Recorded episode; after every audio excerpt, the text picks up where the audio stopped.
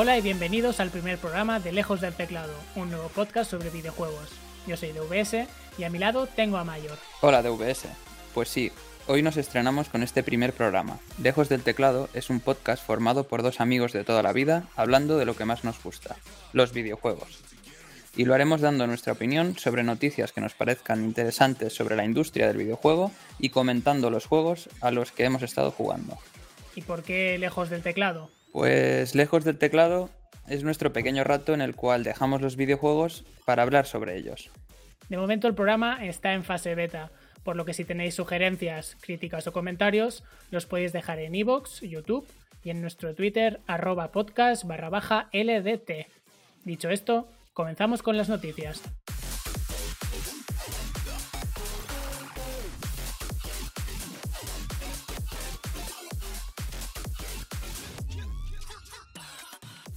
Bueno, sobre la primera noticia que vamos a debatir y comentar hoy, es para mí una de las más importantes del año dentro de la industria, sobre todo a medio corto plazo. Microsoft anunció hace unas tres semanas la adquisición de Bethesda y esta pasará a formar parte de los estudios de Xbox. Según diversas fuentes, la compra se ha realizado por un montante de 7.500 millones de dólares. Ojo que se dice rápido, pero dentro del mundo de la industria del videojuego, mmm, creo que es la primera vez que la suma es tan importante. Cabe decir que Xbox también añadirá todas las franquicias de Bethesda a su modelo de suscripción Xbox Game Pass. Los de Redmond también tienen planeado incluir los futuros juegos de Bethesda en Xbox Games desde el mismo día de su lanzamiento. Yo creo que la, la pregunta clave aquí es, ¿será el nuevo Skyrim el nuevo Doom, el nuevo Fallout exclusivo de Microsoft o no? Yo creo que esto es el, debate, lo que hay que hablar. Pues sí, yo creo que también estoy totalmente de acuerdo contigo, pero sí que es verdad que juegos AAA como estos, o incluso podemos llamar ya 4A, porque ya, o cuádruple A, ya no sé cómo, cómo, denominarlos, ¿crees que mmm, Xbox se está planteando que solo salgan para, para su plataforma y pierda el mercado de todas las otras? No lo sé, yo creo que no, ¿eh? Yo tampoco creo, es, es mucha pasta a dejarse. No... Hmm. Yo creo que es un poco como la estrategia que hicieron un poco como con Minecraft, ¿no? Que compran a Minecraft, se lleva, bueno, compran a Mojang, mejor dicho, se llevan todos los benefits, pero eh, hacerlo exclusivo no lo hacen así porque es que, es que no, es una locura gastarse un dineral para después simplemente eh, ver los dineros de la gente que está en tus propias plataformas. O sea, si al final, si solo si, Minecraft fuera exclusivo de la, de la Microsoft Store o del, entorno Microsoft, ganarían 10, pero de la manera que lo tienen ahora, que lanzarlo en todas partes, es que ganan 100. Y yo creo que con Bethesda, joder, pues que lo, lógico es que sea más o menos lo mismo. Sí, a ver, yo creo que aquí lo que va a pasar es que la compra básicamente es pura estrategia, simplemente es como un, un golpetazo sobre la mesa de, de poder, ¿no? De Xbox sobre las otras sobre las otras marcas y lo que va a hacer, vamos, yo tengo claro que, que, lo que tiene previsión de hacer es que las otras pasen por caja para sacar sus juegos, básicamente yo creo que es esto. Y, y al final, pues eso, ganar dinero no solo de la parte de Microsoft y de Xbox, sino de PS4, PS5, mm, cuando vayan a sacar pues estos juegos, sobre todo los, los más importantes, ¿no? Los, de las franquicias, pues como son Dishonored, The Scrolls, Fallout, que son las que venden más. Bueno, Dishonored igual vender, vender no tanto, pero desde luego Fallout, los Elder Scrolls y igual en menor medida Doom y Wolfenstein, joder, es que son buenos, buenos tronchos, ¿eh? Franquicias, son máquinas de generar pasta, no solo por los videojuegos, ¿eh? Sino por todo lo que generan a su alrededor, que de merchandising y un montón de movidas. Es que es muy, es, es muy, muy goloso, ¿eh? Y además el nuevo juego que van a lanzar, el Starfield, que es una especie uh -huh. como de, de Elder Scrolls en el espacio. No sé, es, es muy fuerte esto, ¿eh? Que, que, un gigante como Bethesda, que es cierto que no llega al nivel de, pues, de un Activision o de un Ubisoft, pero que no, no era una empresa pequeñita. Uh -huh. ¿eh? Bueno, a ver, yo te quiero comentar una cosa. Eh, he estado leyendo que hay dos juegos que, curiosamente, de Bethesda tienen exclusividad para, para PlayStation, como son Deathloop y, y Ghostwire Tokyo. Y, y, por lo que he leído, mm, se va a mantener así, pero la exclusividad es temporal. Entonces, yo creo que lo que va a pasar es que al cabo de un año seguramente lo pasen a, ser multiplataforma, pero lo que a mí me da un poco de así de rintintín es qué va a pasar con los juegos que realmente no, no sean tan, tan llamativos ¿no? hacia el público. Es decir, se empezarán a ver juegos mmm, exclusivos de Xbox, fuera de, las que ya hemos comentado, ¿no? Yo creo que, digamos, los juegos medios, ¿no? Creo que sí que van a empezar a tener cierta exclusividad. Sí, es verdad, en los juegos medios, como el Dishonor, que son, o el Prey, ¿no? Que son juegos que, la crítica, lo, que la crítica a los usuarios les gusta un montón, pero que, venden fatal. Y esta es una de las cosas que, incluso podríamos pensar cuáles son las razones por las cuales Bethesda ha decidido que pues dar el visto bueno más que Bethesda Zenimax que es la empresa propietaria ha decidido venderse ¿no? a, Microsoft porque es que ya llevan muchos años pero muchos años yo creo que desde el Dishonored 2 posiblemente y eso ya hace 3-4 años fácil que, que los juegos que iban lanzando al mercado no, no acababan de, funcionar a nivel comercial. ¿eh? El Dishonored 2 regular, las, el spin-off regular, el Wolfenstein 2 regular, el Rage 2 también, los Evil Within, el Prey también. Creo que es casi podríamos decir que excepto los Fallout, Skyrim y eh, los Doom, y muchos de ellos encima Porsche, el resto han sido juegos de, que no acaban de funcionar, tío. Incluso el de Scrolls, ha habido el de cartas, que creo que el Legends, que se ha comido una mierda el de móviles y exactamente lo mismo. O sea, estaba en esa posición de decir, nos hemos comido muchos pufos comerciales y parece que tienen como la necesidad de... Había algo que no acaba de funcionar en su, en, su producción, ¿no? ¿Cómo, ¿Cómo, es posible que sacaran tantos juegos al año, tres o cuatro medianamente potentes, pero la mayoría no acaban de funcionar, al menos a nivel comercial, ¿eh? no estoy hablando de calidad. Sí, eso es, porque a mí todos los juegos que has dicho justamente te quería comentar eso. La mayoría de los que has dicho son juegazos, es decir, otra cosa es que haya tenido un público decente ¿no? y se haya vendido lo que ellos querían o lo que se supondría que tendría que ser para este tipo de juegos. Pero, pero vamos, yo la mayoría de esos los he jugado y son juegazos, o sea, no al nivel de Fallout ni de un Skyrim, por ejemplo, o, el Doom, el Eternal, el último, que para mí es un juegazo pero todos los otros son aceptables. O sea, no son. Vamos, que no estamos hablando de una productora que hace juegos mm, que son una bazofia, ¿no? No, Y, luego te quería comentar sobre todo el tema de, lo que ha costado la compra. No sé lo que tú piensas, pero ¿crees que mm, siendo lo que era antiguamente Bethesda, mm, lo, lo que ha costado y, más que nada por el hecho de que no estaban en venta, es decir, no salía información ni rumores, eh, lo típico, ¿no? Que va saliendo durante medio año que se va a dar, no se va a dar, sino que esto ha sido como una sorpresa. O sea, no, sé lo que piensas tú de lo, de lo, que ha costado. Es decir, realmente, eh, no sé, el, precio está súper inflado, creo yo. Es que tener las marcas de, de Fallout y el de Scroll es una. y Doom también. Eh, ostras, es que es muy, muy potente eso. No sé, es una locura. O sea, no, es tanto la, capacidad de, hacer juegos y vender, sino simplemente ser el poseedor de las marcas. me parece un buen troncho. O sea, porque son marcas además que todas ellas llevan 10, 15 años más en el caso de Doom, que, es, que llevará 20, 25 y que no se han mm. devaluado demasiado a lo largo del tiempo. ¿eh? No estamos hablando del, del Angry Birds que en 2010 lo petaba y ahora, 10 años después, nadie se acuerda, ¿no? Y es una franquicia que, que, ya, no en videojuegos, ¿eh? sino a nivel comercial, de películas mm. y merchandising, muerta. Estamos hablando de, de, marcas muy potentes las que tiene Bethesda.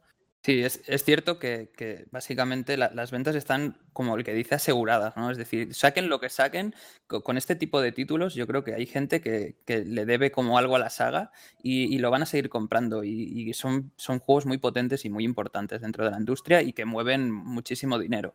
Pero realmente, yo no sé, también me sorprendió lo que has comentado antes del Minecraft, ¿no? Que creo que fueron 4.000, si no recuerdo mal, 4.000 millones.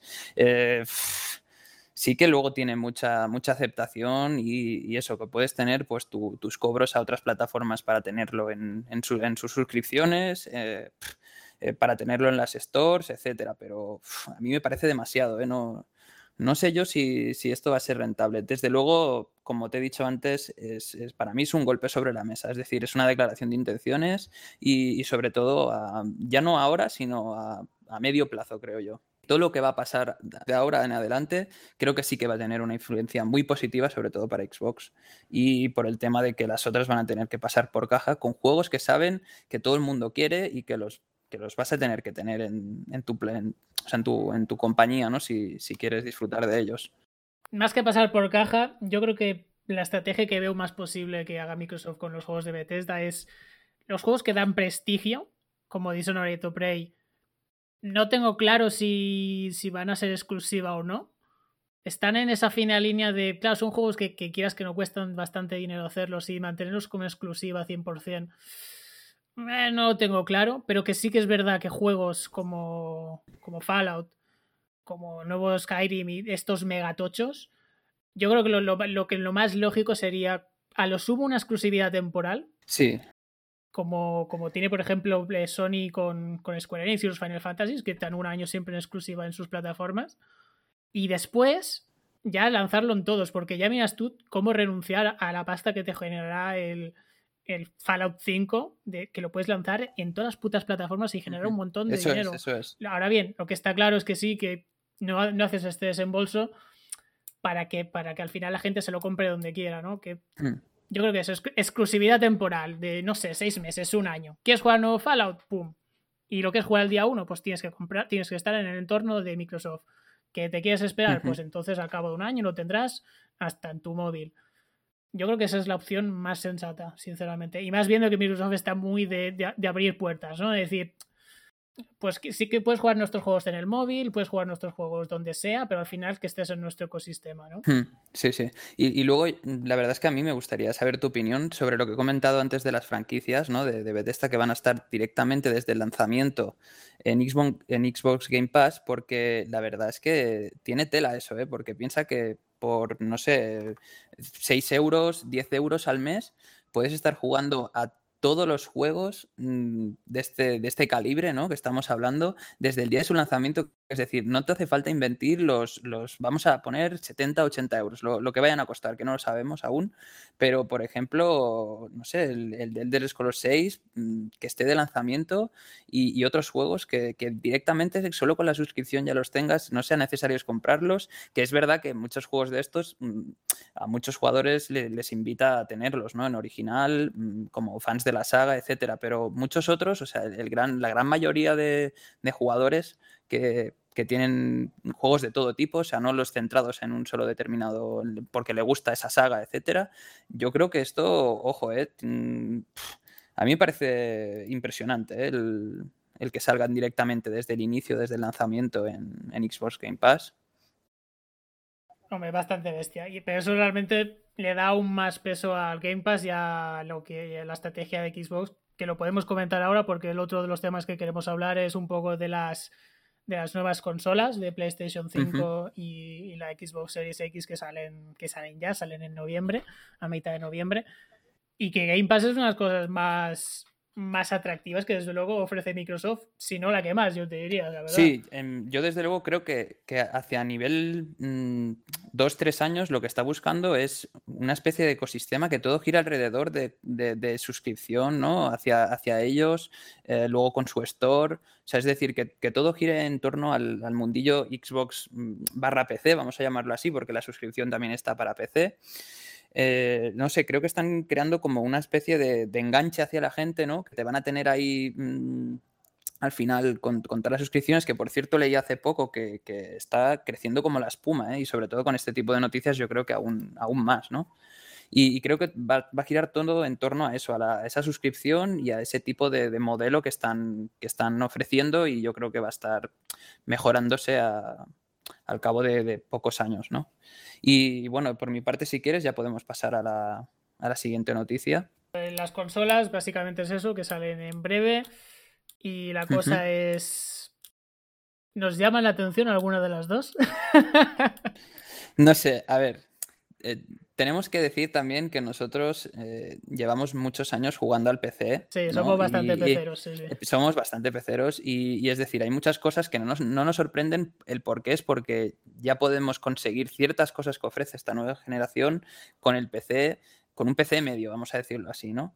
Pero es verdad que a mí, por ejemplo, visto los precios, a, mí no hay nada que me llame la atención ahora mismo. ¿eh? Es verdad que es algo, estamos hablando de un lanzamiento que tienen que pasar dos, tres años hasta que se asenten las cosas ¿no? y podamos llegar a, a opinar bien, pero a mí, sinceramente, creo que no hay nada nuevo, del todo nuevo. Es decir, creo que son mejoras a lo que ya tenemos, pero que son mejoras que no son nada del otro mundo. Es decir, no hay nada alucinante ni, ni ofrecen nada nuevo. Eso, eso es a lo que me refiero. Y luego el precio. El precio, a mí me tira un poco para atrás, ¿eh? porque la gente solo ve el precio, ¿no? por ejemplo, hablamos ya de la, de la física, ¿no? que podríamos decir que vale 500 en los dos lados, tanto la PS5 como la Xbox eh, X. Y, es que tienes que invertir en una televisión, o sea, para sacarle el rendimiento tienes que invertir en una televisión que igual te cuesta lo mismo que la consola. una, tele, una, tele, 4K, sí, Te vas a los 1000 euros, es decir, ya no es solo 500, porque al final, si, seamos sinceros, si quieres jugar a lo que te ofrecen esas consolas con la potencia, el rendimiento que te da, todo eso, al final tienes que invertir, porque si no es una tontería. Para jugar en la misma televisión, pues con la. Yo creo que el juego se va a ver eh, prácticamente igual en PS4 que en PS5, si tienes una, televisión de las antiguas, entre comillas, ¿no? Estamos hablando ya de, una Full HD, por ejemplo. No, más, más, bueno, una 4K. Pero esto pasa siempre, ¿eh? Con los lanzamientos de consolas. Son. O sea, ser early adopter, ser el que, el que se la compra al día uno, siempre sale caro. Esto, esto es así, ¿eh? No tienes ni, ni packs, ni movidas, la consola, pocos juegos. El desembolso ya del tirón lo tienes que hacer. Yo siempre ha sido así. Yo no las veo tan, tan caras, ¿eh? Podrían ser mucho más. Eso desde Pero realmente, mm, mira, eh, lo que te decía antes de, de, las últimas mejoras, ¿no? Es decir, quizá las dos últimas generaciones básicamente lo único que ofrecen son mejoras sustanciales sobre lo que ya tenemos. Es decir, no es como antes que te llegaba una Nintendo 64 y rompía con los estereotipos y te ofrecía algo nuevo. Creo que estamos hablando de solo mejoras. Es decir, a mí que hay gente que sí que lo valora mucho, ¿no? El, tiempo de carga, que es algo de lo que se podría debatir, ¿no? De que se va a mejorar, etcétera. Pero gráficamente también, pero realmente, o sea, necesitas tener una televisión, creo que es a partir de 50 pulgadas y, de, las buenas, para que realmente se note y se pueda sacar el, rendimiento que se le, que se le debe ¿no? a, la, a, la, consola de este tipo. Vamos, yo no sé, ¿eh? pero a mí mm, creo que a mí no me, no me, han convencido. Ojo que igual, ya te digo, dentro veo algún exclusivo que me llama la atención y, al cabo del tiempo me las acabo, me la acabo comprando una de las dos, pues, pues podría ser, ¿no? De momento tengo que decir que no tengo ninguna de las dos reservadas, ni lo voy a hacer, ni, ni, tengo pensamiento, ¿no? Sí que es verdad que posiblemente es el, es el salto de generación, no te voy a decir más triste, pero sí menos estimulante posiblemente, ¿no? Menos, menos espectacular. Sí, también yo creo que influye mucho el catálogo, ¿eh? que el catálogo, pues realmente no hay ningún juego que digas, wow, ¿no? Que todos pues son o juegos o, son remakes o, juegos intergeneración que, que no, no generan esa ilusión, no ese, esa ilusión que, que siempre mola, ¿no? Con el salto de, generación. Y esta, pues, pues no lo hay, no hay ninguno. Yo, sí, sinceramente, el único juego que, creo que podría llamarme la atención es el Demon Souls para PS5 porque es un, es un juegazo y se ve de puta madre, los vídeos son espectaculares, los gameplays, pero es que estamos hablando de un remake. ¿No? Entonces, mm, que el mejor juego o el que más buena pinta tiene, y por lo que he escuchado comentarios y he leído, casi todo el mundo dice que este es el juego como el abanderado ¿no? de PS5, eh, que sea un remake, o sea, por muy buen juego que sea, que, lo digo, ¿eh? que no, me parece mal, eh, es, un poco triste, la verdad, el, el, catálogo. Y luego ya tenemos juegos que no son exclusivos que, bueno, que te pueden llamar la atención, como el Assassin's Creed, ¿no? el Valhalla, Mm, el, el, Godfall, por ejemplo, que a mí me llama mucho la atención, de PS5, pero que no son exclusivos, que lo podemos jugar en, otras plataformas, entonces no hay... Godfall no, vaya, ¿eh? Godfall me parece lo peor que he visto en mucho tiempo. A mí me, no me interesa, no me interesa nada, nada, nada. Porque yo sé que a ti este tipo de juegos no te acaban de llamar la atención, pero a mí creo que sí me puedo enganchar. o sea, me duermo mirándolo, tío. Me duermo Es verdad que se, se, ve un poco pesado el juego y lento, eso sí que es verdad, ¿eh? También me gustaría saber lo que opinas y, qué crees sobre el tema de físico-digital, ¿no? En, tema de consolas. O sea, mm, ¿crees que realmente vale la pena gastarse en, PS5 100 euros menos para tener la digital y, en Xbox X 300, mm, o sea, 200 euros menos? PlayStation no lo tengo tan claro. En Xbox posiblemente... Es que la de Xbox son 200 ñapos, ¿eh? eh nos lo comenzamos a pensar. Eso ya es una diferencia bastante, bastante, bastante potente. Yo diría que en, PlayStation 5 posiblemente no. Igual me iría a la física. Aunque si lo, estoy pensando realmente en físico de hace mucho tiempo que, compro apenas. Y posiblemente me tendría que ir a la digital. Pero en Xbox yo creo que seguramente sí me iría a la, a la digital. a pesar de que sea un poco menos potente, pero tampoco eso me, importa demasiado, la verdad, porque es que son 200 euros menos, ¿eh? Hmm. Es que la estrategia de Xbox yo creo que es muy buena porque hay mucha gente que realmente no se puede gastar lo que, lo que vale la consola física, ¿no? Y con la digital, a pesar de que pierdes potencia, ¿no? Es un poco más, bueno, más limitada. Yo creo que ganan una cuota de mercado que antes no la podías tener, ¿no? Es decir, hay gente que, que lo, simplemente tener una consola de nueva generación y jugar a los juegos que van a empezar a salir para ellos ya, ya está bien, es decir, que no priman el tema rendimiento, potencia, calidad, sino el tener el juego y jugarlo, que por cierto, jugabilidad más o menos creo que va a ser la misma. Eh, yo creo que 200 euros está muy bien, es decir, es una buena rebaja. Ahora bien, en PS5 opino, como tú, creo que no vale la pena y más hablando de que un juego como el Demon Souls vale 80 euros de, salida, que estamos diciendo que ya prácticamente te vas a lo que vale la física, ¿no? Es decir, comparas que un juego vale eh, el lector de Blu-ray. Yo creo que no, no, vale la pena. Y es decir, en físico creo que siempre está bien tenerla porque te puede permitir eso, el, comprar en, diferentes tiendas, rebajas que pueda haber. comprar, vender. Eso es, sobre todo el tema de reventa, ahora que lo has dicho, que es yo creo que al final es, te puedes, lo puedes vender por 20 euros menos y al final eso invertirlo en el siguiente juego que quieras jugar, etcétera, eso está muy bien. Y que luego al final el tema de digital para consolas creo que está muy poco explotado. Es decir, tienes que ir a morir prácticamente a sus tiendas, que los precios mm, bajan mm, muy poco y, que únicamente los puedes comprar allí. Es verdad que hay tiendas externas, ¿no? Pero que no está tan, por ejemplo, como el ordenador, ¿no? El PC, que está muy dado de sí el tema digital y que puedes encontrar millones de páginas con ofertas. Entonces, yo creo que no vale la pena invertir en, por 100 euros, creo que no vale la pena invertir en, la digital. Vamos, es, mi opinión, ¿eh? Porque hay mucha gente que prefiere tener siempre, bueno, hay mucha gente que se ha pasado el digital y dice que es una maravilla, obviamente, no tienes que tener 40 cajas por ahí y la, enchufas en cualquier lado, te conectas a internet y lo tienes todo ya otra vez. O sea que, es muy cómodo, es, verdad, pero también pierdes lo de la reventa por otro lado. Y, bueno, pues más que nada, como te decía, a mí me llama muy poco la atención. Espero que salgan más noticias porque han ido soltando cosas muy poco a poco. Y, otra cosa que te quería comentar es el tema de la mm, retrocomprabilidad, que en PS4, la verdad, me parece, o sea, lo de PS5 con PS4 me parece un tongo cuando Xbox lo lleva haciendo desde, desde el inicio, ¿no? Que, que sea el 100% retrocompatible con todas las Xbox. Ojo, con todas las Xbox, ¿eh? no solo con, con, la última, como hace PS5, que, que, solo dice que será el 99%. Menos 10 juegos, que esos 10 juegos no hacen falta ni mencionarlos porque creo que no tienen nadie que los juegue. Simplemente por eso. O sea, al final podemos estar hablando casi de un 100%, pero solo de PS4. No sé lo que piensas tú, tema de retrocompatibilidad, es decir... ¿A ti te interesaría el, que si tú te fueras a comprar, vamos a decirlo así, ¿no? Ya que no nos llama mucho la atención, si te, fuera, te fueras a comprar la consola, ¿qué esperas de, la, de esa consola a nivel de, compatibilidad con lo que ya se haya jugado anteriormente? Mola que eh, te ofrezcan retrocompatibilidad cuanto más atrás mejor, pero ahora la verdad, yo creo que casi nadie lo utiliza. ¿eh? Y esto te lo digo yo que tengo eh, la Wii y, y a juegos de GameCube, o sea, habré jugado poquísimos en su día, tío. O sea, pero que la retrocompatibilidad, por ejemplo, al final la, utilizas poco. Y que solo sea, por ejemplo, para mí no es un problema que la PlayStation 5 solo sea compatible con la PlayStation 4. o sea, el problema sería si no lo fuera. Entonces ahí sí que veo, sí que me podría quejar o encontraría una un motivo por decir, pues esto no, pero que solo sea compatible con PlayStation 4 no me parece mal.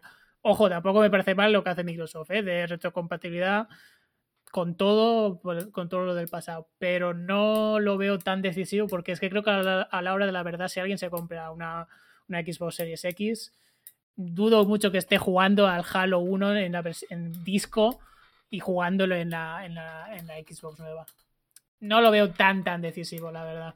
No sé, yo, yo por lo que he ido escuchando en otros compañeros de, ¿no? de, videojuegos y etcétera, creo que sí que tienen ganas de jugar. Es verdad, un Halo 1 no, pero a juegos como que han marcado una época, creo que sí tienen ganas de volverlos a jugar y, opinan que, eso, que, joder, que, suerte tienen que, por ejemplo, en, para el lado de Xbox sí los puedan jugar y encima con las mejoras que dicen que ofrece el, tema este del, del HDR, ¿no? Que lo van a implantar en todos, aunque no lo tuvieran de, serie, los juegos, las mejoras, los tiempos de carga, que a pesar de que la gente lo quiera vender como algo súper los tiempos de carga, estamos hablando de segundos, ¿eh? ojo, de segundos, que tampoco es para tanto.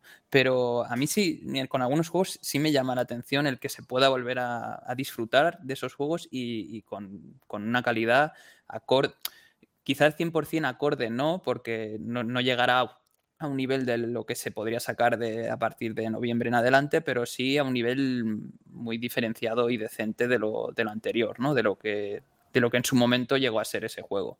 A mí sí me llama la atención, pero es verdad que también eh, eso depende mucho del perfil de jugador. Hay jugadores que les gusta mucho volver a rejugar juegos antiguos y hay otros que no. O sea, hay otros como tú que dices, bueno, pues eso, hay, hay juegos de GameCube que los he jugado una vez y ya no los vuelvo a jugar más y te da exactamente igual, los tienes ahí y ahí se pudren de, de asco, ¿no? Pero ya está. Yo por mi parte sí que, a mí sí que me llama la atención. Y, bueno, no sé, por, mi parte creo que ya le hemos dado suficiente a, este tema, no sé cómo lo ves tú. Yo, tengo una última pregunta. La cosa es, si tuvieras que elegir una de las dos y el, no fuera, el problema no fuera un dinero, el dinero, ¿cuál de las dos sería? Yo lo tengo muy claro. PS5. Básicamente, una es por el Demon Souls ahora mismo, o sea, me la compraría por eso, porque creo que Xbox ha perdido mucho con, con el atraso del Halo del Halo Infinite, porque si se hubiese sacado en, lanzamiento, creo que me hubiese tirado para Xbox.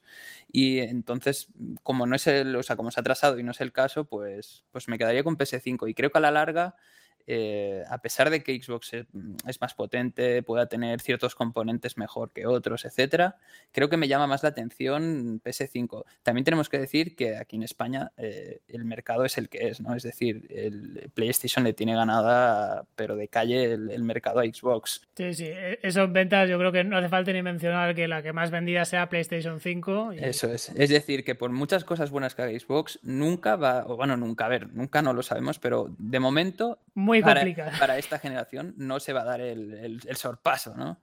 No, hay remontada. ¿eh? aquí no hay remontada. exacto. Exacto, exacto. Eso no quiere decir que, que no venda mal, ¿eh? no, no, claro. claro, en Estados Unidos vendrá lo suyo y sin problema, pero en el resto del mundo mm, es territorio Sony, nos guste o no, eso francamente nos da un poco igual. Sí, exacto. saquen juegos buenos, pero, pero es que es así. Es que son muchos años de, de Sony labrándose la marca PlayStation y, luego a mí, ahora que, me ha venido a la cabeza una cosa que nos queda pendiente, aparte del, precio de los juegos, me gustaría saber qué, qué opinas de, Nintendo, ¿no? ¿Qué, ¿Qué, va a hacer ahora a partir de ahora? ¿Sabe esto? Mm, Nintendo podríamos decir que con la Switch está un poco desmarcado de, esta nueva Next Gen, pero tiene que hacer algo. Yo creo que tiene que dar algún tipo de noticia dentro de poco, ¿no? O, no, no sé, ¿qué, qué piensas? Yo creo que Nintendo desde hace muchos años que va a su bola y que puede hacer lo que le saca de los cojones. Ojo, y que no le va mal, ¿eh? Es que te saca un Animal Crossing en todo un año, te vende una burrada y, lo que va a seguir vendiendo y, es que ya está. Que ¿Para qué necesita más? Sí. No sé. Yo creo que como mucho lo que harán es sacar pues, fin, todos los juegos que no se han podido lanzar este año por, los motivos de la pandemia y que se han atrasado, pues posiblemente lanzarlos el año que viene ahí en plan full batería. Y yo creo que poco más. No sé si habrá una Switch Pro o no. Yo, mm. Lo lógico sería pensar que sí, viendo la, tendencia que, han tenido con las consolas, con las portátiles. Hmm. Pero es que vas que, que se va su bola, es que tampoco no es el mismo mercado, tampoco. Es que, Eso es.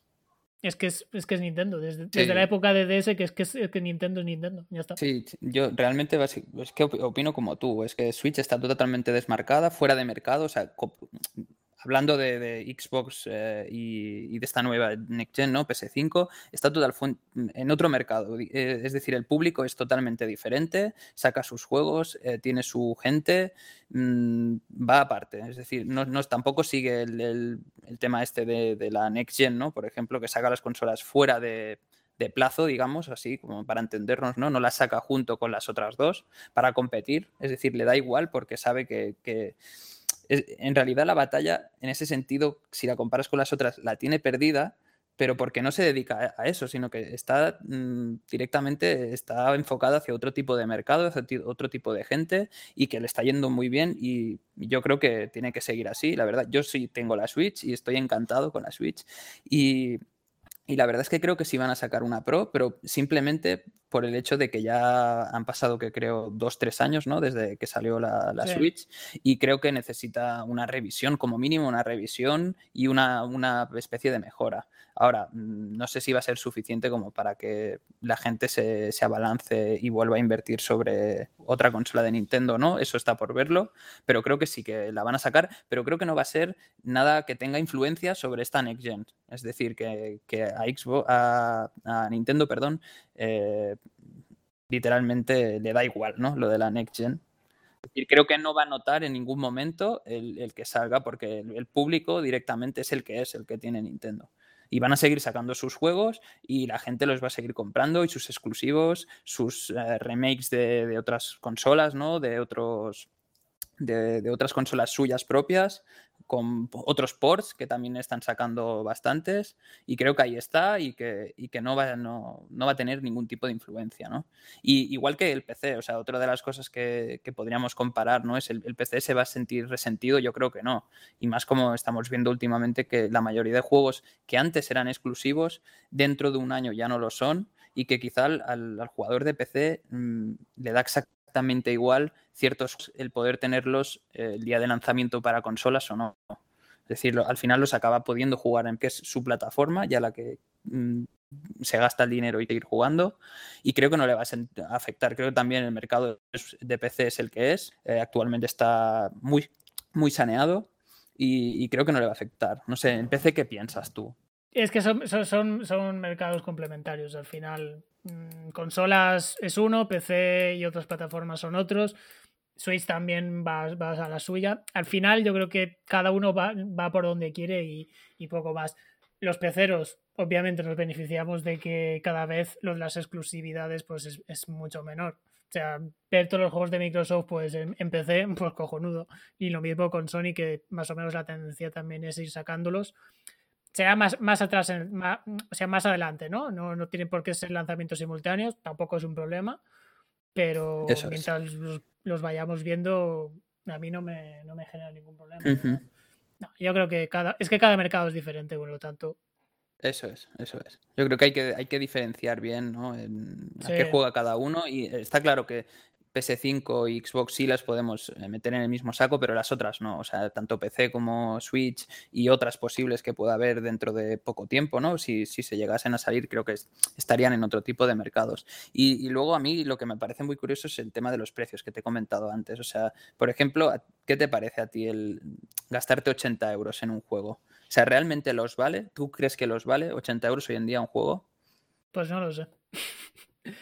la verdad que partiendo de la base partiendo de la base de que la mayoría de estos juegos, no, no todos, ¿eh? pero la mayoría, eh, podríamos estar hablando de un modo historia o modo campaña, como le quieras llamar, de entre 15 y 20 horas. Vamos a poner que es el estándar. Pero no, no, vayas por ahí de medir los juegos por lo que duran o lo que de esto, ¿eh? No, porque un juego te puede durar dos horas y ser una, una pasada y otro durarte 100 y ser un aburrimiento supino. Es que al final es algo muy subjetivo, ¿eh? Al final valen 80 euros. La cosa es, te los puedes permitir porque al final no dejas de esto un bien de lujo. Si te los puedes permitir, pues no veo ningún problema. No sé. Yo, no me los puedo permitir. no, no, ya, luego. Y seguramente yo tampoco. Y por eso, pues empecé, la cosa está mejor, ¿no? Y siempre sacamos ofertas, nos esperamos X tiempo a comprar. Y, en consolas también, ¿eh? En consolas, si te esperas un año, bueno, un año así, menos igual posiblemente menos en Nintendo, pero el resto, si te esperas un año, los precios bajan. Suelen bajar. O sea que al final es, si quieres lo quieres el día uno, pues tienes que pagar, como ya pasaba ahora. Pero si eso no es un el tiempo no es un problema y dices, pues prefiero ahorrar y, mientras tanto jugar otras cosas o hacer otra cosa diferente, pues, mm. pues ya está. ¿Que es caro? Pues sí que es caro. También me parecían caro a 70, que era el precio que estaban antes. Eso es La vida, la vida sube de precio. Mm. Mm, es que no puedo decirte más. La diferencia es que ahora sí que hay muchas, primero hay más rebajas de lo que había igual hace 10 años hmm. y, también hay muchos servicios de suscripción y, maneras de poder probar los juegos sin tener que pasar por caja al precio que al precio de coste del día 1. O sea, si no te gustan los 80 euros que vale, pues te puedes estar suscrito al PlayStation Plus, que al cabo de X tiempo te lo acabarán dando, por ejemplo. Eso es. A ver, yo creo que, que desde el punto de vista, pues, más en general, es cierto que es caro, pero también creo que al final va un poco en, como el mercado está, ¿no? O sea, es decir, si la gente saca, lo sacan a este y ven que se cubre de dinero, ¿no? Las mías y ganan dinero, si lo suben a 80 sigue pasando lo mismo, o sea, no, no, lo veo mal, es decir, el precio al final lo marca también un poco el mercado, porque yo creo que si, si ven que lo ponen a 80 y dejan de ganar dinero porque la gente dice, Buah, esto es demasiado caro, no lo compro, entonces ahí entiendo yo que es donde van a hacer el cambio, ¿no? De decir, vale, pues oye, 80 no, pero 70 pues estamos viendo que sí funcionaba bien la fórmula de los 70, pero como tú dices, eh, dado que hoy, pues, MediaMarkt, Fnac siempre tienen ofertas y que al final de 80 lo puedes sacar a 60, por ejemplo, y otro tipo de cosas, tampoco me parece muy influyente, ¿no? El tema este de, los 80, pero sí que es cierto que a mí, lo que tú comentas, a ti igual no, no te importa, ¿no? Lo de la calidad del juego, pero a mí hay ciertos juegos que sí que me, vamos, a mí me, me, toca mucho la moral el que me haga una inversión bastante fuerte en un juego de, los típicos que estás esperando muchísimo, que luego te dure 10 horas, aunque el juego sea bueno, y que luego encima de esas 10 horas, dos sean pura cinemática. Es decir, y luego, ¿qué haces con eso? Si lo tienes en digital, mm, te lo comes. Y, igual el juego es que es en modo historia y no, te lo, no los puedes volver a rejugar. Otra cosa sería ya algo que tenga multijugador, que le puedes dar su uso, puedes estar jugando un año o dos, le puedes echar 100 horas si te da la gana pero no sé, yo creo que para mí sí es importante ¿eh? el, tema, tema este, o sea, es decir, que, yo obviamente 80 me parece caro, ¿no? Como seguramente la mayoría, y habrá quien, quien defienda que 80, seguramente los que más entiendan y, se dediquen a ello, pues te van a decir que todo el tiempo invertido, pues sí los vale, ¿no? Esos 80, pero yo creo que, está, vamos, hay que verlo ¿eh? también, las ventas como serán, que yo creo que no, no se va a notar nada que haya subido a 80 no, no creo que se vaya a notar. No, yo los que, los que estén interesados desde el día 1 se lo van a seguir comprando y, poco más, francamente. Resumen, pues que, que para septiembre, ¿no? Que a ver si, a ver si hay, se, se vuelven más interesantes, porque ahora mismo ninguna de las dos no acaban, no acaban de convencer. A mí me fastidia el catálogo de lanzamiento, tío, que es... Es que está, hay, tan poca, o sea, no es que, no es que sea poco, sí, es, que muy, genera muy pobre. Es en plan. Eso es. A ver, yo, yo creo que la consola en sí genera, o sea, como todo lo nuevo al final, cualquier Next Gen va a crear ese, ese hype, ¿no?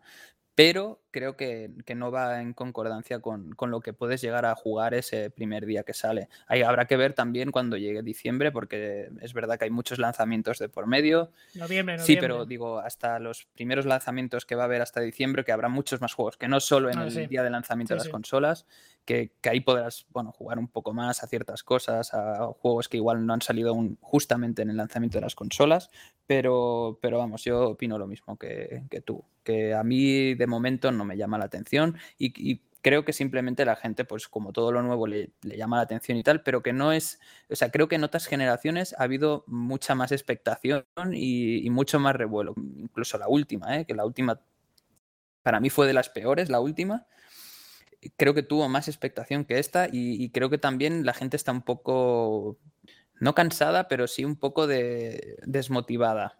Así lo he notado yo este, este, en esta Next Gen. ¿eh?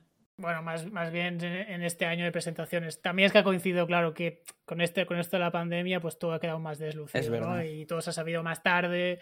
Nos ha presentado con, con todo, digamos, con todo el fasto que se acostumbra a presentar. El show. boom, la consola. Claro, sí. El, el confeti, mm, ¿no? Que ha mm. sido todo mucho más frío, hemos tardado. Bueno, se ha quedado todo muy, muy Y aparte de las compañías se han equivocado mucho en, ciertos temas, ¿no? Han metido la pata en muchas ocasiones. es decir, ya si, si ya la situación no acompañada, encima muchas, muchos temas comerciales han, metido eh, comunicación, han metido la pata. Yo creo que se ha hecho bajar un poco el, subidón, ¿no? De la espuma de, la, nueva, la nueva generación de consolas. Pues sí. ¿Algo más que añadir sobre las consolas? No, yo creo que, como te he dicho antes, ya le hemos dado, suficiente caña. Han salido, han salido bonitas, salen para revisión. Pues dicho esto, nos vamos a últimas partidas. Bueno, y en este primer capítulo de, análisis sobre videojuegos, uno de los últimos que he jugado es Gear Tactics, que es un spin-off de la saga Gears of War, Es un videojuego de estrategia por dos, al más puro estilo XCOM, que es, digamos, el referente dentro de este género, y está desarrollado por Splash Damage y The Coalition, y está disponible tanto para X como para PC. El argumento historia pues está ambientado básicamente 12 años antes de la primera entrega de la saga. Para los más fieles de la saga lo comento, para que vean que no hay ningún problema en jugarlo mm, solo ¿no? y jugarlo ahora. La historia, sin más, es interesante, pero, pero no mata, la verdad. Y, la verdad es que en este sentido podían haber exprimido un poco más esta parte. La duración aproximada es de 15-20 horas, el modo campaña. Es verdad que luego tiene otros modos que se puede alargar un poco más. Y de aquí me gustaría destacar mm, las mecánicas jugables son estupendas, es decir, aporta algo fresco y nuevo al, género, ¿no? A este género de estrategia por turnos. Los escenarios son impresionantes, los jefes finales eh, son también impresionantes, difíciles de, vencer y, todo en general, los escenarios y las misiones están muy bien. Eh, la gran variedad de clases que, ofrece el juego, la forma en que se combinan las unidades, la interfaz que es muy clara e informativa, todo esto hace que un juego sea pues, pues muy llevadero. ¿no? Eh, la adaptación del sonido, mm, la banda sonora como siempre en esta saga pues está muy cuidada, es de agradecer. Y creo que la verdad es que se convierte en una experiencia capaz de gustar a fans tanto de Gears, de la, de la saga, como a los fans de estrategia por turno que no hayan jugado nunca antes en, a este tipo de juegos, ¿no? Pero, pero no es oro todo lo que reluce, hay que decirlo. Es decir, creo que es un juego que hay que tomárselo muy en calma, que no lo puedes jugar todo el tirón, porque creo que se hace muy repetitivo por el hecho de que tiene varias misiones que son como muy, muy idénticas, ¿no? Es decir, eh, hay como cinco tipos de misiones diferentes que se van repitiendo al lado de la campaña y, no solo eso, si es que además que las secundarias son prácticamente idénticas a las, a las principales, ¿no? Es decir, creo que este es el, punto a destacar negativo del juego que se hace muy repetitivo, repetitivo perdón. Eh, luego, además, es que en, ciertos puntos de la campaña te obligan a, hacer ciertas misiones secundarias para poder avanzar en el acto principal y, es que son absurdas. O sea, e, es decir, repetir otra vez lo que ya has hecho en otras eh, misiones anteriores para poder avanzar, ese me parece, me parece algo, bueno, un, error que han cometido aquí y, a pesar de, todo lo bueno que he comentado antes, pues lastra un poco ¿no? La, jugabilidad del juego. Es verdad que tengo que decir que a nivel de personalización de personajes es espectacular. Creo que cada personaje mm, puede escoger como cuatro, un árbol, ¿no? De una rama de táctica puedes coger como cuatro tipos, está muy bien. Es verdad que tienes que jugar mucho para poder desbloquear todos los, o sea, hacia un punto, hacia una rama, hacia la otra, tienes que, tienes que gastar muchos de avance. Y, bueno, lo que comentaba antes, así a modo general, su rigidez y poca imaginación en las misiones hace que, bueno, que el juego se pueda llevar a hacer repetitivo si eres de los que coges un juego, te lo pasas del tirón y, ya está, ¿no? Y ya, bueno, uno más, ya me lo he pasado, está muy bien y tal. Es verdad que también eso hace que se alargue la duración pues, de una forma artificial, pues, con insípidas misiones secundarias, etc. Y, luego también otra cosa que he notado mucho es la sensación de dejadez en las animaciones y personajes de estos tipos de personajes que se unen a tu batallón, ¿no? Eh, de forma aleatoria. Es decir, es, todo como muy, muy random. los personajes que te vienen, las estadísticas que tienen, los puntos. Es decir, no he sido capaz de entender muy bien cómo se, o sea, cómo se crean ese tipo o en qué momento se unen en, la partida a tu batallón, eh, el porqué de ciertas. Es, es decir, es un poco complicado y parece que está todo creado como muy aleatorio, ¿no? Pero bueno, en definitiva eh, el, invento ha resultado para mí eh, ser un experimento muy sólido. ¿no? Eh, para mí es uno de los grandes juegos del año, sin duda, mm, sobre todo por las novedades que ofrece y la frescura que aporta a este género de estrategia por turnos y también por la puerta que abre a la saga Gears para futuros spin-offs de otros géneros o incluso un GR Tactic 2 que podría, podría perfectamente hacerse y, espero que mejoren pues esos puntos negativos o débiles que le he encontrado a esta primera entrega. ¿no? Además que creo que esto puede llegar a tener una repercusión mm, importante en otras grandes sagas como es esta ya que están consolidadas ¿no? y, que pueden lanzarse también a la piscina de hacer otro tipo de, ya sea spin-offs, pero otro tipo de juegos con géneros diferentes. Y, básicamente hasta aquí está mi análisis ¿no? hecho del de Gears Tactics y, y bueno, tengo que hacer un pequeño apunte y, es que me acuerdo que en su momento cuando salió el juego, que me lo compré justamente nada más salir, es decir, el día de lanzamiento, me acuerdo que lo jugué muy poco rato, un fin de semana creo, y, te envié un audio, me acuerdo, diciéndote que por la mañana mientras estaba pasando el perro, me acuerdo que te dije, guau, qué juegazo, y es que llevaba muy pocas horas y, de hecho había hecho pocas misiones, ¿no? Y por eso aún no había notado esa, ese, esa repetitividad de las misiones y tal, lo cansino que era el juego si lo jugabas muy seguido. Y, me acuerdo que te dije eso, dijo, eh, me ha sorprendido porque a mí siempre me han gustado ¿no? los juegos de estrategia por turnos y, la saga ya pues me, me, gusta, ¿no? He tenido varios juegos ya y, creo que es una saga que, que, todo el mundo la conoce ¿no? y lo que ofrece y creo que esa dupla pues está muy bien implementada, ¿no? Y, me acuerdo que como curiosidad, pues eso, que, te envié el audio diciéndote que me parecía un juegazo, que lo tenías que jugar y tal, que entiendo que no lo has hecho aún. No. pues te invito a que lo hagas, pero, pero vamos, a mí me sorprendió mucho y, vamos, si, si te dice este audio es porque me gustó realmente el juego. Hombre, me da un poco de perezaca lo que, lo que, lo que comentas de que las decisiones sean tan poco imaginativas, la verdad, que, que se acaba haciendo un poco un poco pesado, porque hmm. precisamente lo que más valoro en este tipo de juegos es que las misiones sean súper diferentes entre sí o tengan, o tengan un poco de chicha. Esto me ha pasado hace nada con, con el Wild Groove, que básicamente es Advance Wars Fire Emblem, y que las misiones eran tan aburridas que lo dejé a la hmm. mitad, en plan, pero vaya chapa, me están soltando, qué aburrido me estoy, que, que, que no, que no. Y eso es lo que me, me tira un poco para atrás del, del Gears Tactics, la verdad. Es cierto, es cierto lo que comentas y, bueno, ya, he visto mi análisis, ¿no? Pues puede, puede quedar ya claro e, ese tema.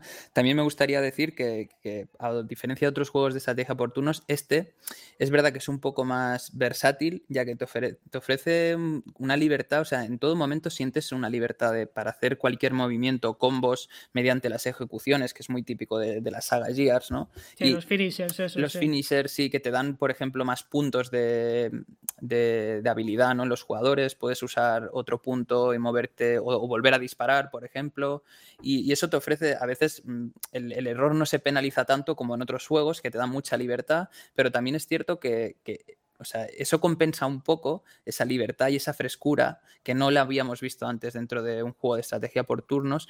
Eh, compensa un poco la falta de, de, cosas nuevas, ¿no? De misiones diferentes y tal. Es decir, dentro de la propia misión nunca es 100% igual. Con eso me refiero a que, te da un poco de versatilidad y, jugar de maneras diferentes, ser más agresivo, menos agresivo. O sea, el hecho de poder disparar antes sin gastar todas, como en otros juegos, ¿no? que disparas y ya gastas todas las oportunidades que tienes en ese turno, eh, todos los puntos, por ejemplo. Aquí puedes cambiar de personaje, primero hacer una acción con uno, luego volver al otro, luego eh, yo qué sé, bustearte personajes y al final hacer un, finisher con uno, por ejemplo. Es decir, cada, partida y cada misión, a pesar de que la base sea la misma, ¿no? Lo típico de captura la bandera, ves a punto defiéndelo, eh, cosas de este estilo, ¿no? O llega hasta este punto, eh, libera a estos soldados, etcétera. Eh, es, aporta un poco de frescura, que es lo que decía antes al, al, juego, que es que si no, ya hubiese sido súper cansino, o sea, eh, injugable si no te ofrece todo esto. O sea, que, la mezcla al final yo creo que está bien, pero que hay que jugarlo pausadamente, es decir, con el típico juego que, mira, le voy a echar hoy dos horas y al cabo de dos o tres días dices, bueno, pues voy a echar tres o cuatro misiones más, etcétera, así, mm, poco a poco, ¿no? El problema de este tipo de juegos así, estrategias por turnos, es que si apetece echarse un turno más, ¿no? Venga, voy a intentar, lo he perdido, voy a intentarlo otra vez. Y al menos a mí sí que me apetece jugarlo bastante bastante el tirón, ¿no? Como si fuera un juego de rol, en plan, sí, sí, vamos a hacerlo ahí del... Y que, que, que, eso se le sienta, en este juego se le sienta un poco, pues me, mm. me tira un poco para atrás. Aún así, quiero, quiero hacer un, apunte ya final, mm, a pesar de que ya había acabado. El tema de los jefes, el tema de los jefes finales realmente es impresionante. ¿eh? Parecen como. Eso, suena mejor. Eso eh, suena es, A pesar de, lo difíciles que son, o sea, que, en plan, muchas veces tienes que repetir las misiones varias veces porque te, destruyen nada, literalmente. Es decir, los escenarios, eh, la jugabilidad de esas partidas, es, esas, o sea, ojalá estuvieran en todas las otras misiones eh, ese tipo de, escenarios, jugabilidad, cómo está hecho los jefes finales, ¿no? los gráficos que tienen, todo esto, parecen muchas veces como el típico juego de, rol japonés, así como mm, jefes finales de, los shooters, ¿no? Es decir, está muy bien ambientado y tiene pues como lo típico, ¿no? Sus puntos débiles, el jefe final que tienes que o lleva, por ejemplo, un explosivo en la espalda que le tienes que disparar y según el ángulo pues no le das, etcétera, o baja el porcentaje. Y, la verdad es que eh, en este apartado sí que tengo que decir que es de 10, es chapo. O sea, tengo que decir que mm, no se le puede recriminar nada al, tema de, los jefes finales, pero también tengo que decir que si a partir de esto, por ejemplo, alguien lo quiere jugar y lo quiere probar porque siente curiosidad, poneros en un modo normal de partida a nivel de dificultad, porque si os lo ponéis en modo experto más allá, no ser que seáis eh, unos amantes de los juegos de estrategia por turnos si seáis expertos realmente, tengo que decir que es un juego bastante difícil, es decir, que te puede llegar a, cansar el tema de mm, estar repitiendo la misión varias veces porque no te la pasas por el tema de la dificultad. Es decir, que si eres nuevo en este tipo de juegos, mi consejo es que lo juegues en, lo juegues en modo normal, ¿no? El típico que te viene predeterminado ya por defecto cuando, cuando empiezas el juego. Porque incluso yo lo he probado en modo experto y hay varios modos más ah, por encima del experto y realmente es difícil, ¿eh? O sea, tienes que, empaparte bien de, todas las situaciones, de todas las estrategias, las habilidades, etcétera, de cada personaje y tienes que saber muy bien posicionarte dentro del mapa, etcétera. Y hasta aquí. Pues resumen, ¿recomendado, sí o no? Sí, sí como he dicho, para mí uno de los juegos de este año. De los que yo he jugado, ¿eh? Palabras mayores, ¿eh? Sí, sí. Vale, pues voy a hablar del último juego que he estado jugando, que es el Bioshock Remaster. Vamos a hacer la ficha muy rápido, un juego de acción en primera persona, hecho por Irrational Studios, aunque el remaster no lo han hecho ellos, y disponible para PC, PlayStation 4, Xbox One y Switch. No voy a enrollarme mucho en lo que es eh, ni el Bioshock, ni porque ya es un juego muy, muy, muy popular. El remaster es un remaster correcto, sin más. No añade mucho ni cambio visual ni nada. hay vídeos comparativos en YouTube por si sois curiosos, pero básicamente es el mismo juego, pero en, que es eso, en plataformas de día de, del día de hoy. Sí que tiene algunos bugs, que eso me fastidia bastante, que un remaster incluya bugs, tío. Es bastante toca narices, ¿eh? Mira que el original no lo tenía, pero este sí que me he encontrado con algunos bugs de audio, de audios que se cuelan o que se activan antes de tiempo, y sobre todo en la parte final algunos, algunos bugs de que, me cambiaban la disposición de las armas. Bueno, no es nada grave, pero bueno, está ahí. Podría estar un poco más pulido. Y sobre el juego, en su día lo jugué, me gustó muchísimo. Y 10 años después, que es cuando lo he jugado ahora, eh, joder, sigue siendo muy bueno, ¿eh? Posiblemente la parte que más fallaba en su día, que era la parte de, de, los combates, ¿no? De los disparos y tal, sigue siendo horrible. O sea, de hecho, más de una vez he pensado, joder, ¿por qué no quitan esta parte y me centro en la historia y en explorar qué es lo que me gusta? Pero en todo lo demás, el juego sigue siendo un pepino. Pero e, es que es increíble lo, lo, bien que se sigue viendo, gracias a que el diseño artístico que tiene pues es fantástico y la historia opresiva que te cuenta me parece fantástica. No es un juego perfecto y sí que hay ciertas cosas que están un poco poco apresuradas y sobre todo sobre todo que muchas veces hay son más en la parte final ¿eh? que el combate hay mucho combate y es que hay juegos que no funcionan ¿eh? como juego de, acción y, y, pequeño RPG que tiene no acaba de funcionar pero en general, ostras, es un juego que me ha gustado, me ha gustado casi tanto como en su día, ¿eh? Y me lo he pasado del tirón, lo he disfrutado muchísimo. Y creo que francamente se nota un poco envejecido, pero sigue siendo, sigue siendo un pepino. O sea que Bioshock Remaster recomendadísimo. Ah, tanto si es remaster o como si no. Realmente, francamente, da un poco igual. Pero muy bien Bioshock, ¿eh? Sí, sí. Yo la verdad es que no puedo opinar mucho del juego porque no lo tengo terminado y tengo que decir que, también me parece un buen juego, pero que tengo que encontrar eh, un momento para, terminarlo. ¿no? Lo tengo a medias. Es verdad que también lo empecé en su momento en la primera versión, me gustó mucho, y, luego me acabé comprando el, bueno, el pack este que venían todos, ¿no? La, trilogía y todo esto. Y, sí, la collection. La collection y venía el, remaster. Este, sí, el remaster.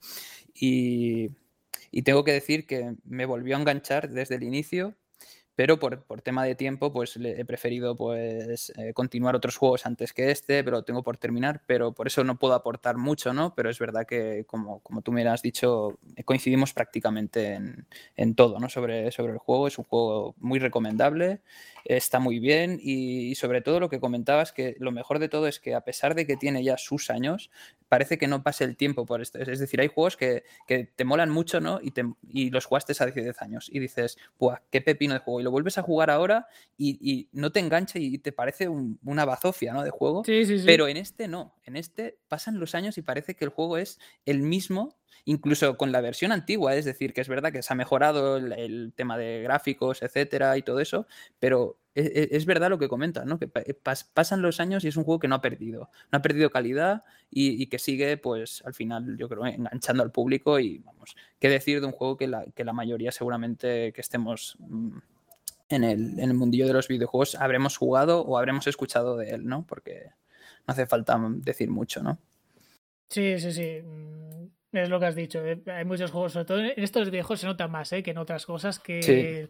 el tema de las mecánicas y el tema de lo visual influye mucho, ¿no? Y muchos no, envejecen mal. Eso es. Pero este Bioshock, a pesar de que sí que hay cosas que, no funcionan bien, el combate no funciona bien, partes de la narrativa que en su día era muy original, lo de escuchar los Eso esa narrativa fragmentada mediante los, los audiologs, que lo vas encontrando y tal, era muy original, ahora está, se ha explotado mucho y no le resulta tanto, pero es que el diseño de niveles que tiene, la ambientación, la historia y los temas que trata, pues está francamente bien, tío. Y no hay ninguno que, sea así. De hecho, ahora mismo estoy jugando, ya lo comentaré en, en, futuros programas, al Bioshock Infinite, y es un paso atrás respecto a este Bioshock, pero a menos de, bueno, me lo tengo que acabar, ¿no?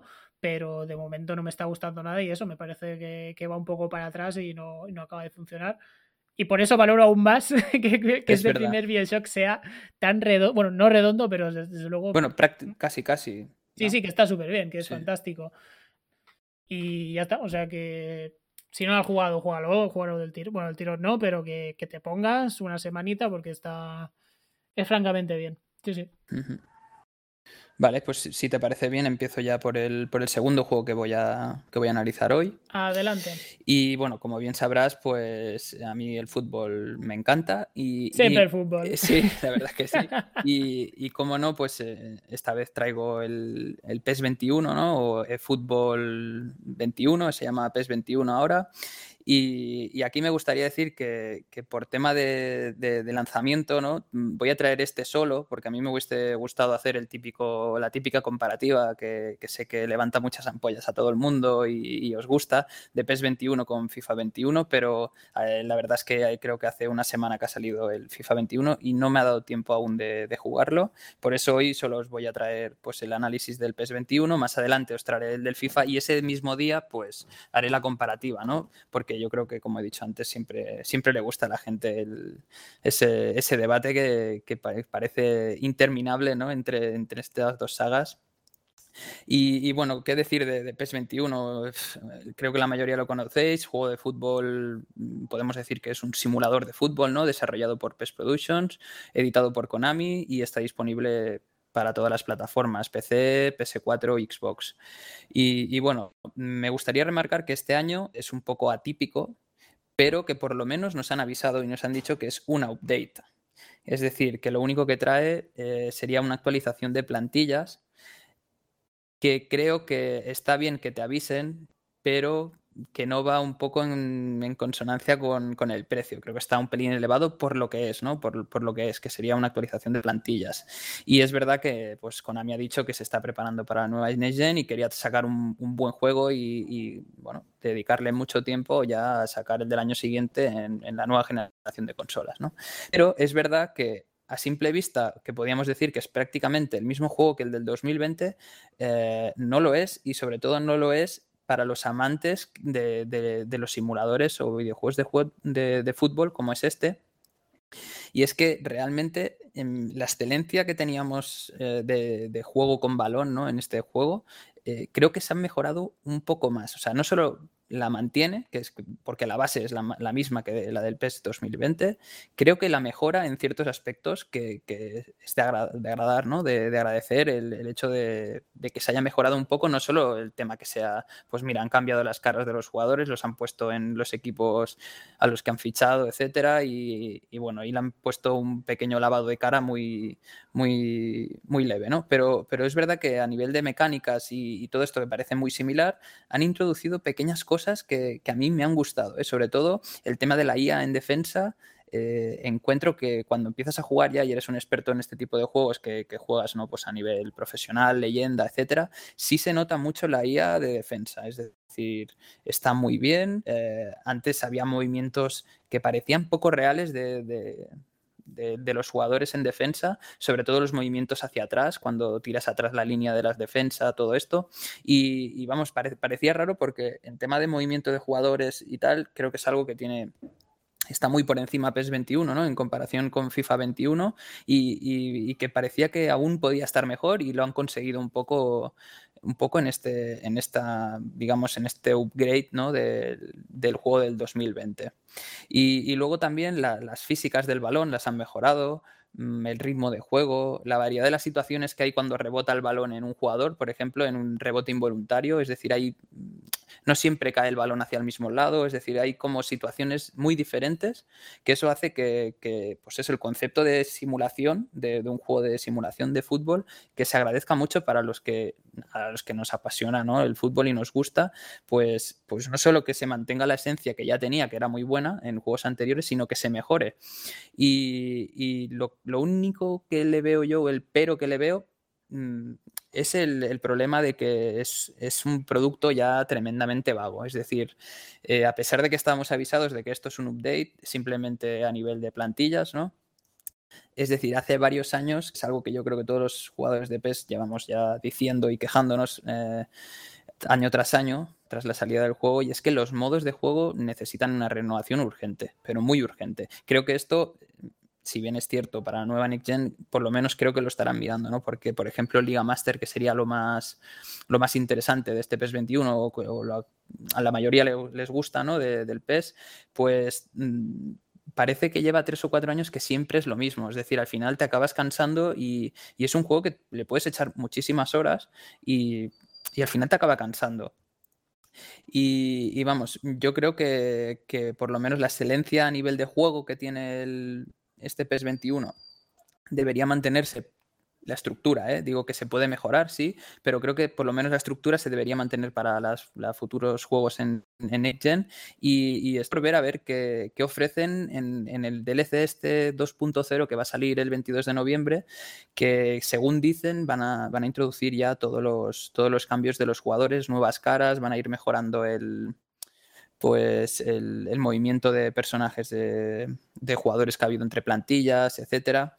Sobre todo porque cuando se lo juego, pues la mayoría de, como sabréis, este año se ha alargado mucho más el, mercado de fichajes y no estaban todos los jugadores en el equipo que tocaba. Mucha gente se ha estado esperando hasta, hasta que salga este DLC 2.0 para, para empezar la Liga Master, porque una vez empezada todo lo que apliques ya no, ya no saldrá ¿no? En, en esa Liga Master y mucha gente he escuchado que se está esperando para, jugar, pero tengo que decir que eh, sacan información del DLC a ver realmente qué es lo que trae. Mejoras de juego no va a traer, es decir, lo único que va a traer pues serán mm, licencias de las caras de los jugadores, mejoras, por ejemplo, Ansu Fati, ¿no? que no estaba, y otros jugadores que parecía que, estaban desaparecidos, que no salían en el juego, no, sabemos, seguramente sea por el tema de de licencias, ¿no? Pero no sabíamos muy bien por qué todo el equipo estaba ahí y ese jugador, ¿no? Eh, van saliendo pocas cosas, espero que más a, partir de esta semana pues sepamos ya el contenido final del DLC 2.0 y, nada más que decir de este juego, espero que, siga siendo así y, y que se vaya mejorando porque la verdad es que a mí es un título que cada año cae, lo siento, pero o sea, habrá mucha gente que, no le gusta y que dirá que siempre es lo mismo, ¿no? Pero como al final ese comentario lo escucho en todos los tipos de juegos de deportes, o sea, lo escucho en el FIFA, lo escucho en el NBA 2K21 también, o sea, en todos. Y, vamos, creo que por lo que vale, como he dicho antes, pues si lo podéis conseguir de oferta, creo que sí está bien, eh, lo recomiendo coger, ¿no? Y, nada más que decir, o sea, no, al ser un season update no hay mucha cosa más que comentar.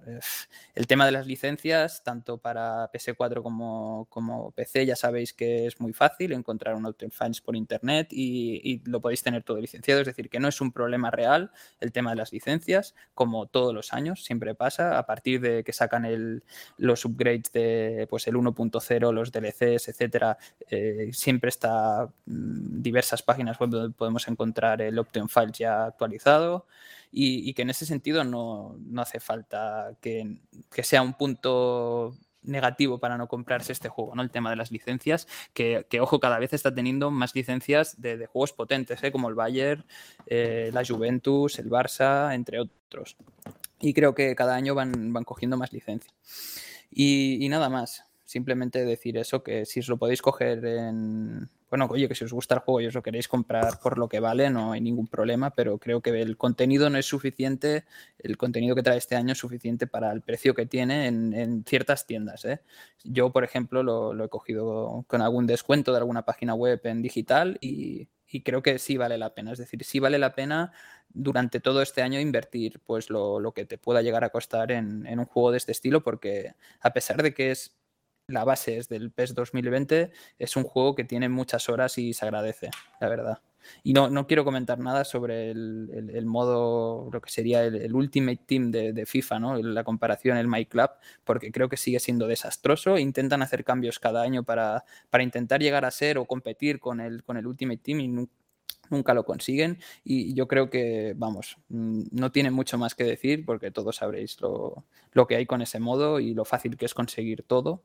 Eh, en pocos días tienes una plantilla decente y, lo jodido es que muchas veces el tema de los servidores ah, para jugar online no funciona muy bien aún y creo que tienen que mejorar mucho si, si realmente le quieren competir un poco el mercado en ese sentido con, con el Ultimate Team que funciona muy bien en FIFA, pues creo que tienen, tienen que hacer cambios muy drásticos en el en el, en el juego. A ti, tú que eres jugador de los juegos deportivos año tras año, ¿no te parece más interesante? Bueno, ¿cuál te parece más interesante? ¿Qué fórmula te parece más interesante? ¿La del parche o barra, barra actualización o la de lanzar un juego nuevo cada año. A pesar de que más o menos prácticamente es lo mismo, solo que uno te cuesta 30 y el otro cuesta 60. Tengo que decir que esta vez, como, como ya estábamos avisados, me ha parecido muy buena la idea de, que sean francos ¿no? con, con el jugador y te digan, no, realmente esto simplemente es un, es un upgrade de, cambio de plantillas y tal, y no ofrecemos contenido nuevo. Podemos decir que no ofrecen contenido nuevo, a pesar de lo que he comentado, que sí que han mejorado, que son cosas muy, muy leves, ¿no? Pero yo prefiero que si, si realmente va a ser así como este año, que lo digan y, y, que sea un parche. Es decir, que no me saquen otro juego y que tenga que invertir otra vez los, por ejemplo, 60 euros o incluso 70 que puede costar en consolas o más, o 80, como he dicho antes, 80. Sí, 80, sí, estaba pensando, de, digo, igual estamos hablando con precios ya desactualizados porque en unos meses van a ser el dineral. Y el problema es que realmente sea lo mismo que el año anterior, eh, cambiando cuatro cosas, que realmente no siempre es así. Yo te diría que prácticamente siempre es así, siempre desde hace muchos años, ¿eh?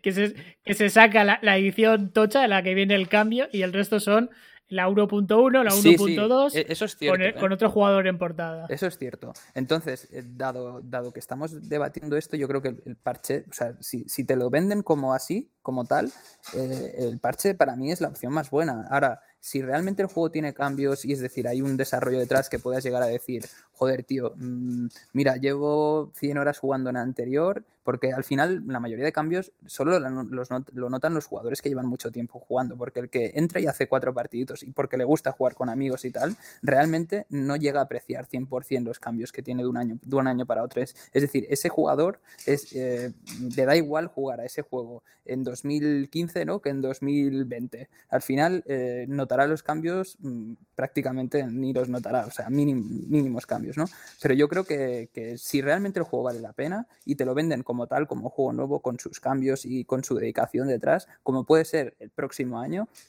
que entiendo que sí va a ser así para, para Next Gen. y para el PC, obviamente, pues entonces sí vale la pena pagar el juego nuevo. Pero si no, si realmente lo que van a hacer es parches y cuatro mejoras o retocar algunas cosas que estaban mal en el anterior juego, pero sin cambiarlo, es decir, solo mejorando ese, esos, esos bugs, esos fallos de los servidores, por ejemplo, creo que la mejor opción es, sinceramente, decir que es un parche y que te lo vendan como tal a mitad de precio, 30, e incluso si puede ser menos, pues menos, mejor. Es decir, que a mí la fórmula mm, realmente de sacar un juego cada tres años, por ejemplo, tocho, y que luego lo otro sean parches, me parece estupenda. Es decir, es si, si te lo venden como tal, ¿eh? es decir, siempre y cuando, como en este caso, estábamos todo el mundo avisados. Es decir, creo que no hay nadie que se haya comprado este juego y diga, joder, qué mierda, es el mismo que el del año anterior sin saber que era un update, ¿no? Porque incluso el juego te lo pone. Es decir, ya estás avisado.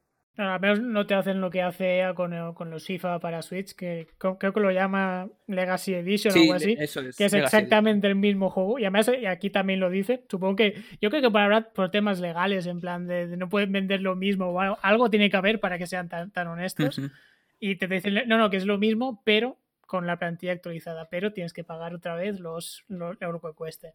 Que eso ya me parece un polín o sea, honesto sí, pero, pero guarrete también. Además de, o sea, fíjate si es curioso que el tema de este último año no sé cómo, cómo va porque lo tengo que mirar aún, pero en FIFA, la Legacy Edition de Switch, por ejemplo, creo que los modos que más se juegan como el Ultimate Team no es eh, no, no, se puede jugar, no están. Entonces, eh, joder, eh, que te vendan ese juego a cierta cantidad de precio cuando digamos que es lo más llamativo que tiene el juego, o digamos lo, lo, que la mayoría de jugadores juegan, ¿no? Que mucha gente directamente el juego se la, se la trae el pairo, ¿no? El tema de jugabilidad, sino lo que les mola es el, el tema de los cromos, comprar, vender, las subastas, ¿no? Ese, ese cambio, ¿no? Esa transferencia de jugadores, montarte tu equipo con tus mejores jugadores o los que más te gustan, o tu selección nacional porque eres de un país y te gusta, o sea, eso está muy bien, pero justamente en esos juegos no está, o sea, es, muy curioso y, cada año lo sacan y lo tienes que volver a pagar y, eso sí que es algo que, se lo tienen que hacer mirar, ¿eh? Como te he dicho, mientras te digan la realidad que es, es que esto es un parche con mejoras leves y cuatro cambios de, pues, de los jugadores de aquí para allá, de, o, te, añado una liga más, por ejemplo, que hay muchos jugadores en Brasil que siempre se quejan que hay equipos que no están, o todo esto que, repito, todo esto se puede arreglar con Option Files. Yo creo que lo mejor es, o sea, la, solución parche es para mí la, óptima. Y al final, son, si son, bueno, al final con el público, pues son sinceros, ¿no? Te dicen la verdad y te dicen que eso es lo que es, lo que te venden, un parche un parche. Ya sé que a ti pues te, te, da un poco igual el tema de estos videojuegos, pero... No, bueno, por eso te he preguntado, o sea, es verdad, no soy usuario, pero el mm. tema de, de eso, de, lanzar uno cada año, o si, si, si, tú que eres más de esto, si es más interesante lanzar un juego, comprártelo cada año, o pues mira, si va a tener cero cambios y va a ser prácticamente el de este, la, actualización de plantilla, pues mejor un, pues, un update y punto, y ya está.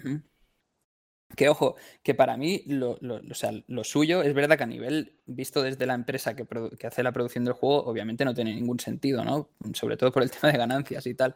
Pero claro, que al final también es eso. Para mí, lo, ideal y lo que yo creo que todos los jugadores y todas las personas queremos que, no, que nos gusta de este juego sería que el parche fuera un update gratuito como puede llegar a ser el Monster Hunter, ¿no? Que te sacan ese update y, te vienen monstruos nuevos o lo que sea y te es gratuito. O sea, el típico DLC que te descargas que pesa, yo que sé, X gigas, te lo descargas y, y es que al final, si realmente solo es un cambio de jugadores de entre plantillas y actualización, piensa que, eh, o sea, creo que el, trabajo que tiene detrás es muy poco ¿eh? para que te lo vendan, literalmente te lo vendan. Es decir, que para mí lo ideal sería que si, si ese juego solo trae eso y no hay ningún otro componente detrás de mejora, para mí debería ser un DLC gratuito de actualización de plantillas, tal cual.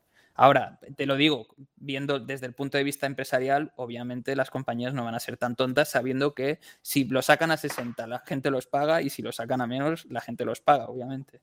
Bueno, yo creo que más que más que el curro lo que hay que pagar es las licencias y los nombres, que no es lo mismo que poner Barça en tu equipo, bueno, en tu juego tiene un coste y, si no lo quieres pagar, pues pones Farsa y se acabó. y en lugar de jugar con Messi, juegas con Maso.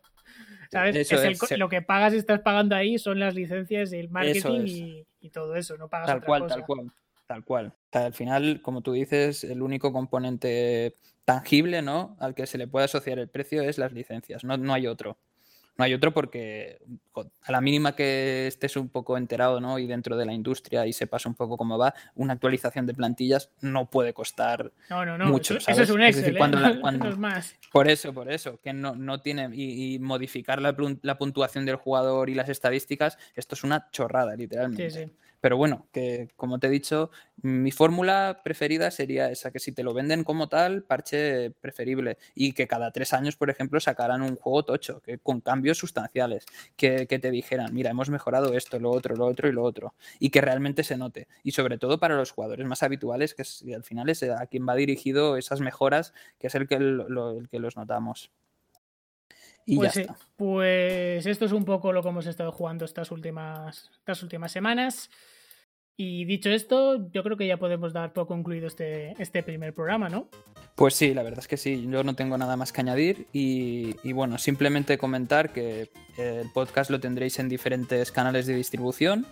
Lo podéis encontrar en YouTube, en iVoox, iTunes, Spotify, Twitch, SoundCloud, mm, Pocketcast, Overcast, mm, Google Podcast y Deezer, por ejemplo. Y, sobre todo que en los que se pueda dejar comentarios, como ha dicho antes DBS, pues que, nos, nos, dijerais que os ha parecido el primer programa eh, y, sobre todo que si queréis que hagamos algún análisis de algún juego en concreto o que opinemos sobre ciertas noticias, nosotros encantados de recibir ese feedback por parte de, los oyentes y sobre todo poder interactuar, aunque sea indirectamente con ellos, ¿no? Pues nos vemos en el siguiente programa. Adiós. Hasta luego.